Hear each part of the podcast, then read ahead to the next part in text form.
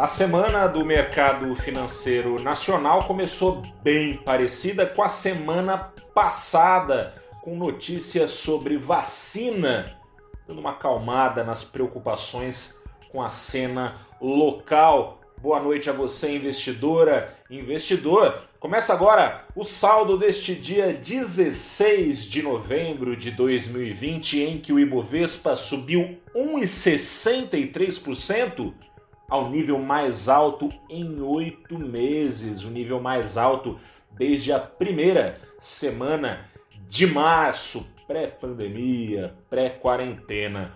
O dólar comercial para baixo, 0,65% mais baixo aos R$ 5,43.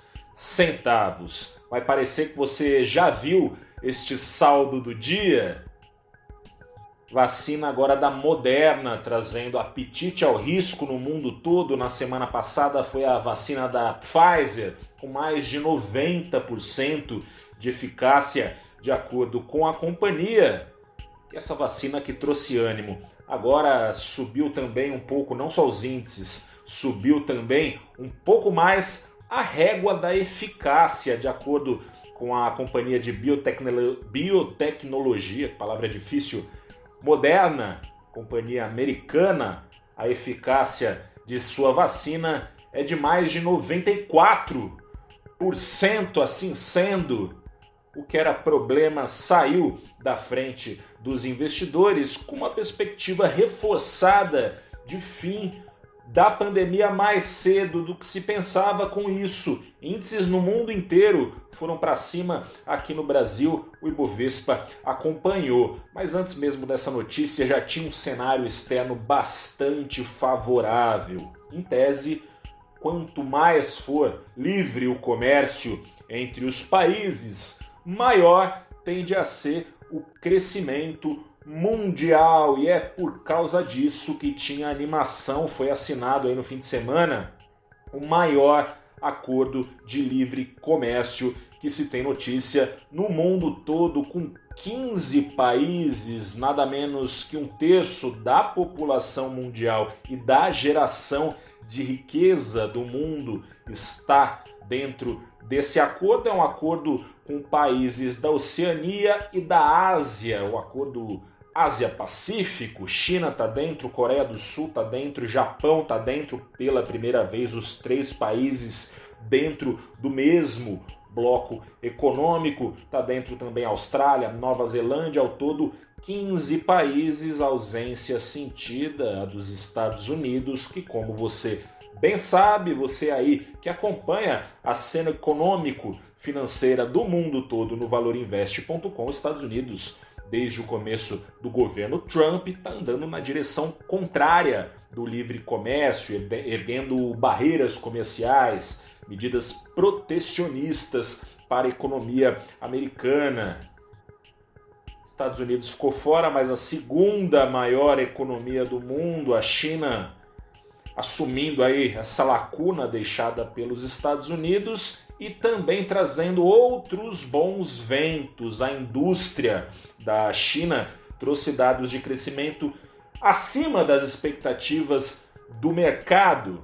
Com isso, bolsas lá na Ásia, no Pacífico indo para cima, bolsas na Europa com isso tudo também indo para cima, as bolsas americanas também indo para cima, a bolsa brasileira indo atrás, e em todas elas um movimento semelhante ao que foi observado na semana passada. Ações que vinham sendo desprestigiadas pelo investidor ao longo desta crise foram prestigiadas nessa segunda-feira. Ao mesmo tempo, ações que vinham, vinham sendo prestigiadas foram desprestigiadas, passando por realização de lucros. Entre as ações prestigiadas estão aquelas de empresas mais tradicionais, é o caso de bancos, é o caso de petroleiras. Aqui no Brasil, por exemplo, os bancos que representam, os bancões, que representam 19% do Ibovespa, subiram com força a mais beneficiada por esse fluxo de investidores foi a ação do Santander Brasil, com mais de 7% de alta. Petrobras também foi para cima hoje, com uma alta, vou pegar aqui direitinho para você, uma alta hoje de mais de 3% nas ações ordinárias, que são aquelas que dão direito a voto em assembleia, e ação um pouquinho menos de 3%, quase 3%, 2,92% de alta para as ações preferenciais, que são aquelas que dão preferência pelo recebimento de dividendos, ações da Petrobras acompanhando a alta do preço do petróleo lá fora, ações de bancos sendo beneficiadas, porque há de se esperar que uma vacina traga um fim mais antecipado para a crise e o crescimento mundial das economias beneficiam as ações de bancos, foi assim no mundo todo, foi assim aqui no Brasil, e as ações de petroleiras sendo beneficiadas por esse mesmo gatilho da vacina, que abre uma perspectiva de retomada, de recomposição do consumo de combustíveis no mundo. E claro, se a pandemia tem uma perspectiva de acabar mais cedo, foram beneficiadas também ações ligadas ao turismo. É o caso da ação da Azul, que hoje subiu mais de 10%, veio logo atrás a ação da Gol. Aqui no Brasil foram as duas ações que lideraram as altas do Ibovespa. Como eu disse no começo do vídeo, no entanto, as preocupações com risco fiscal seguem, apesar da cena internacional e as notícias sobre vacinas terem amortecido um pouco a cautela. Acontece que essa semana vai ser retomado lá no Congresso o ritmo de votações. Foi marcada para quarta-feira essa retomada lá na Câmara.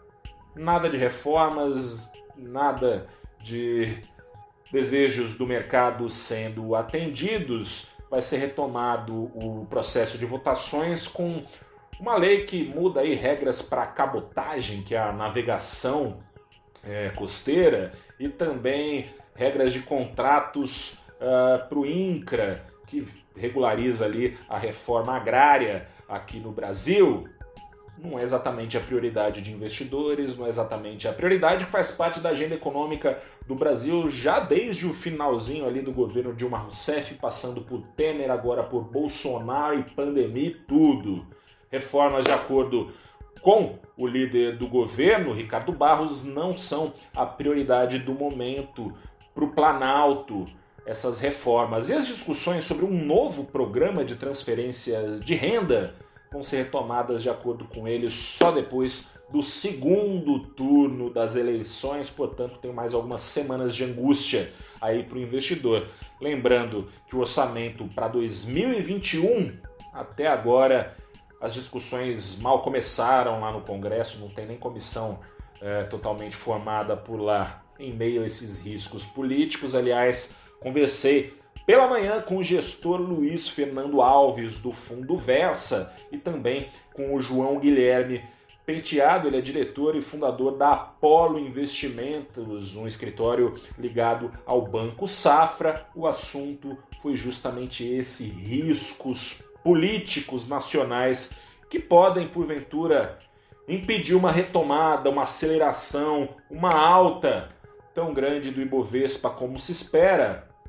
Com o fim da pandemia, você acompanha esse papo que eu levei hoje na live abrindo os trabalhos nas redes do Valor Invest, tá no nosso canal no YouTube, no nosso Facebook e no nosso Twitter. Eu fico por aqui, sou o repórter Gustavo Ferreira do valorinvest.com. Te convido a dar um pulo lá no nosso site. Boa noite, bom descanso, até a próxima e tchau.